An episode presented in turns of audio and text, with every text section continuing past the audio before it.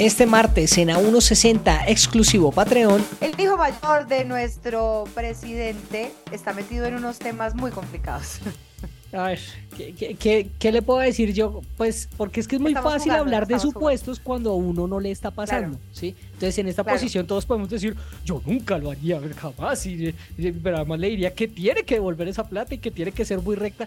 Seguramente sí, quiero pensar que yo haría eso. Uno ni siquiera tiene como un contexto real en la cabeza, es lo que tú dices, que son 600 millones de pesos.